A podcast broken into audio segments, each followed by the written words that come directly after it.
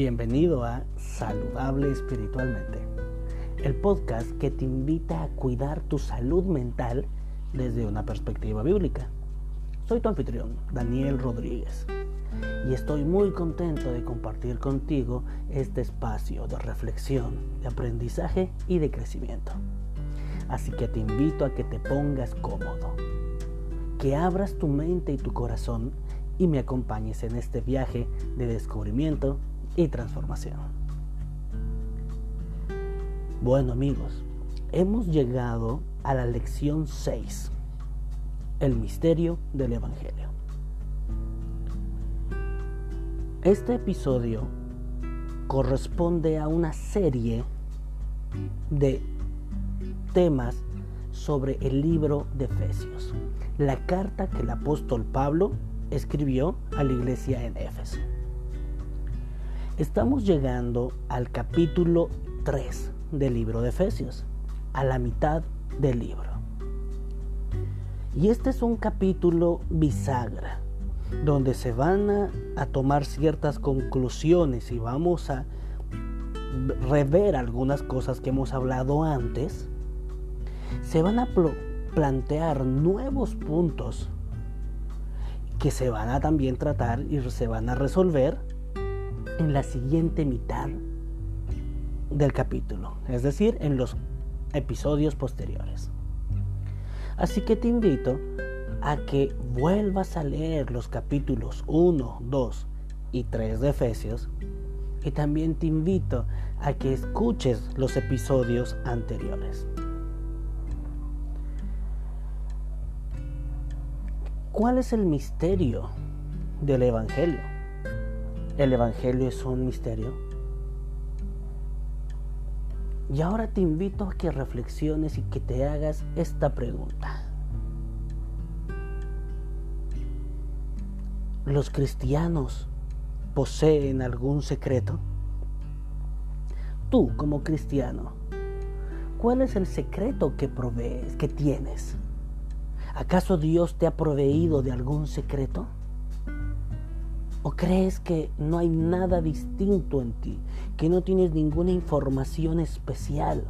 Que no se te ha revelado ningún misterio a tu favor? Pues el apóstol Pablo nos va a decir que sí tenemos un secreto. Y el secreto es Jesús. Podemos a veces confundirnos y decir, ¿por qué el secreto es Jesús? ¿Acaso Jesús no lo es todo? ¿No es el camino, la verdad y la vida? ¿Acaso Jesús no es el único modo en que llegamos al cielo y no hay otro nombre bajo el cielo en el que hay salvación? ¿Y que tenemos a Jesús como nuestro intercesor? ¿Cuál es el misterio de todo esto? El misterio es lograr entender. Un ejemplo sencillo que me agrada mucho es comparar la religión, comparar los secretos bíblicos con las matemáticas. Para algunas personas las matemáticas es un tema muy complicado, es un misterio. Incluso para algunos se lo considera como una ciencia algo difícil, hasta imposible. Pero otras personas ven las matemáticas, ven cálculos complejos, aritmética y otras cosas y, y lo entienden. Y dicen, ¿realmente no puedes hacer esto? ¿Realmente no puedes entender esto? Si es tan fácil. Y claro, la primera vez que lo vieron, tal vez tampoco lo entendían bien. Pero al estar estudiando cada día, al estar practicando cada día, al tener las matemáticas como algo común y regular en sus vidas, van entendiendo lo más, van comprendiendo lo más. Y ahora esos ejercicios, esos problemas que al ojo inexperto parecen imposibles, para el conocedor de las matemáticas, para el que aplica las matemáticas, es mucho más fácil de resolver. ¿Entendiste la comparación? Lo mismo pasa con las verdades bíblicas, lo mismo pasa con la fe. Para las personas que no tienen a Jesús en su vida, que no caminan con Jesús, que no leen la palabra o que la leen mal y la interpretan mal, la Biblia es un misterio. Lo que Jesús hace por nosotros es un misterio que no se puede entender. Porque evidentemente aquella persona que no ha tenido un encuentro con Jesús y que no camina con Jesús, es un misterio cómo se transforman las vidas. Es un misterio de cómo Dios usa a las personas y a la iglesia para revelar sus propósitos. Es un misterio cómo el Espíritu Santo puede darnos frutos de bendición y también puede dar dones a la iglesia. Es un misterio cómo es que somos salvos. Es un misterio cómo viviendo en un mundo pecador y lleno de tanta maldad podemos llegar, podemos llegar a ser limpios y ser santos ante Dios. Estas cosas son misteriosas y puede que quizás no las entendamos. Y aún así son una realidad. Es real que Dios transforma vidas. Es real que Dios utiliza la iglesia para revelar sus propósitos. Es real que Dios nos da sus frutos y sus bendiciones mediante el Espíritu Santo. Es real que aun siendo indignos y pecadores, Cristo nos hace dignos ante Dios, nos hace puros, santos y nos salva.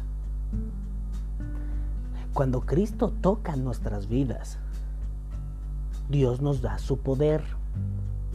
Dios nos revela sus misterios y ahora somos el templo del Espíritu Santo, somos la iglesia. Porque Dios hace un milagro colectivo, usa colectivamente a todos.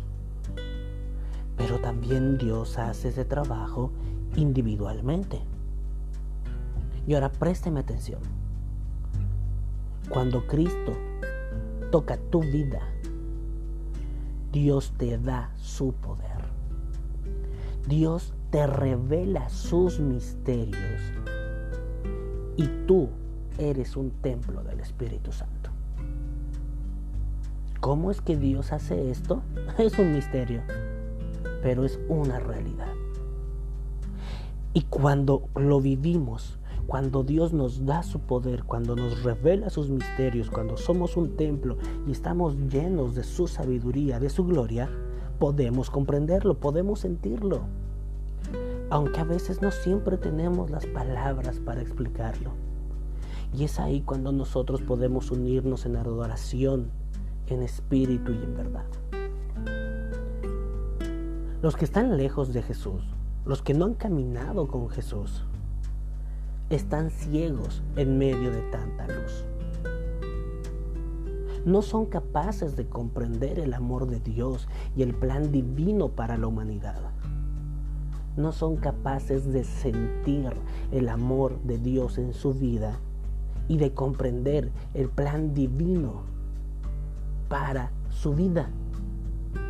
Y es por eso que aún explicándoles no entienden. Porque tienen ojos pero no ven y tienen mentes reprobadas. Y no es que una persona tiene que ser algo para justificarse a sí misma, para limpiarse a sí misma, para salvarse a sí misma. Uno no se corta el cabello antes de ir al peluquero. Uno no se arregla las uñas antes de ir a la manicura. Uno no se sana antes de ir al médico.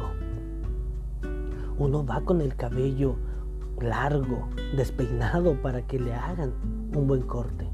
Uno va con las uñas mordidas, deshechas, feas, descuidadas, para que le arreglen las uñas.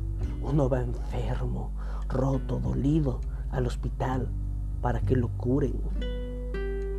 Uno no se santifica y se purifica para ir a Dios. Uno va con pecados y sucio para que Dios nos perdone, para que Dios nos limpie. Porque Él no echa fuera a quien lo busca y Cristo será fiel en terminar la obra en aquellos que ya empezó. Estas personas, esas personas que quieren hacerlo todo por sí mismas, que se sienten responsables por sí mismos y se afanan por obtener la paz y prosperidad por sus propios resultados, nunca lo alcanzan del todo y se conforman con migajas. ¿Alguna vez llegaste a sentirte así? Que tu bienestar, tu salud mental y tu salvación solo depende de ti. Este es un camino difícil y pesado, oscuro y solitario. Y aquellos que no se sienten responsables por sí mismos y se afanan, muchas veces llegan a otro extremo. Hay personas que van por otro camino y ahora se sienten perdidos y desamparados. Sienten que no tienen el control de su vida y es por eso que ahora ceden el control de sus vidas de sus decisiones, de su espíritu, y lo ceden a los placeres, lo ceden a los vicios, como si no hubiera algo mejor. Se abandonan y renuncian a sí mismos para querer no pensar, para querer no sentir, para estar ocupados con otras cosas. Y es que no siempre son actos nocivos o dañinos. Muchas veces las personas intentan refugiarse en cosas positivas. Sí, positivas. Y, y usan ahora el trabajo, que el trabajo es bueno, como una excusa. Utilizan una rutina de alimentación o de ejercicio para centrarse tanto en eso que no ven los vacíos emocionales y espirituales de su alma.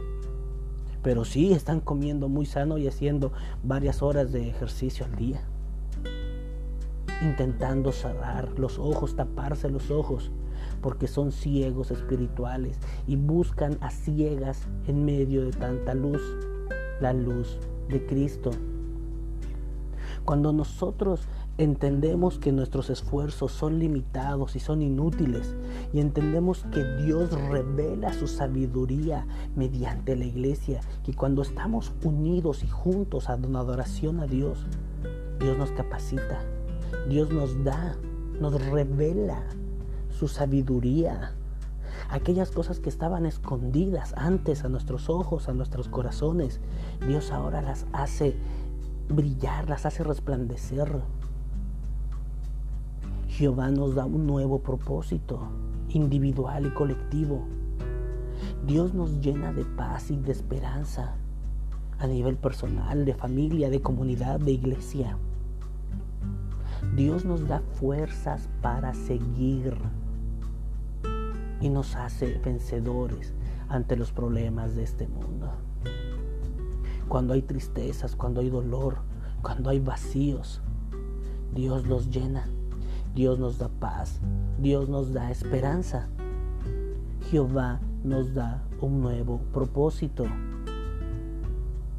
Jesús te da un nuevo propósito. La victoria de Jesucristo es nuestra victoria. Escúchame bien, la victoria de Jesucristo es tu victoria. Cuando el poder del Espíritu Santo es tu poder, el amor de Dios es tu amor. El Espíritu Santo nos capacita. Jehová llena nuestras vidas y nos hace dignos y no por nuestros propios méritos o nuestro esfuerzo, porque siendo indignos, Él nos hace dignos, siendo pecadores, Él nos perdona y nos santifica. Cuando aceptamos por la gracia vivir junto a Él y caminar en sus caminos. Y entonces Cristo habita en tu corazón. Si bien tu cuerpo, vamos a decir ahora que es el templo de Dios, Tu corazón, tu mente, tu corazón, tu mente es ese, esa sala de control donde se rigen tus comportamientos, tus pensamientos, tus sentimientos, cómo reaccionas ante las cosas. Y ahora esa sala de control de tu vida se vuelve la habitación, se vuelve la morada de Jesús. Y cuando Jesús habita en tu corazón, Él dirige tu vida, Él limpia lo malo, lo saca y trae lo bueno a ti. El Espíritu Santo florece y da sus frutos. Y cuando de manera individual das frutos, tu familia, tu comunidad, tu iglesia se beneficia. Y ahora la gloria de Dios está en ti. Y la gloria de Dios, la gloria de Jesús está en la iglesia. La gloria de Jesús está donde nosotros estemos y los demás pueden ver a Jesús en nuestra vida.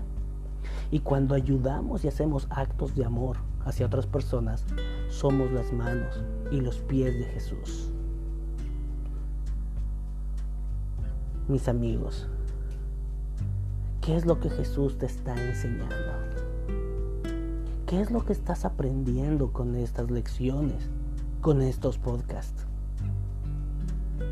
¿Estás reflexionando en tu vida, en tu estilo de vida, en las decisiones que tomas y en tus hábitos? Te invito a que tomes decisiones positivas a favor de Jesús para que camines junto a Él para que Cristo te llene de victorias y que tu vida refleje su gloria. Recuerda que puedes seguirme en Instagram, donde puedes contarme cómo te está yendo. Te invito a que en este podcast, en redes sociales, puedas escribirme tus pedidos de oración. Me gustaría poder orar contigo y por ti que otras personas que lean esos pedidos de oración oren por ti. También cuéntame, escríbeme tus testimonios de fe. ¿Cómo es que Jesús está transformando tu vida? ¿Cómo su victoria es tu victoria? Cuéntanos cómo estás tomando decisiones positivas a favor de Jesús y que tu testimonio sea de ánimo y de esperanza para otras personas. Que tu testimonio sea una muestra de la gloria de Dios en tu vida. Escríbeme y así podremos formar una comunidad de apoyo y de fe, donde nos animamos los unos a los otros, nos animamos los unos a los otros, oramos los unos a los otros y nos motivamos con nuestros testimonios. Recuerda, el secreto del cristiano es Jesús. Comparte con otras personas ese secreto que Jesús te reveló. Comparte con otras personas el amor de Cristo en tu vida. Cómo te está ayudando a perdonar. Cómo te está ayudando a sanar. Cómo te consuela cuando tienes tristeza. Cómo te guía a tomar mejores decisiones. Aquellas cosas que son buenas y edifican la vida, hay que compartirlas. Y te invito a que también compartas este podcast si crees que es de valor. Bueno amigos, esto ha sido todo por hoy. Espero que hayas disfrutado este episodio y que hayas aprendido algo nuevo e útil para tu salud mental y espiritual. Te invito a que sigas estudiando la lección de escuela sabática cada día. Lee tu Biblia, que el Señor te enseñe. Comparte con las demás personas lo que estás aprendiendo. Te invito a que ores, hable del Señor y pídele ayuda con todo aquello que necesitas, con las luchas que tienes, con las dudas que tienes.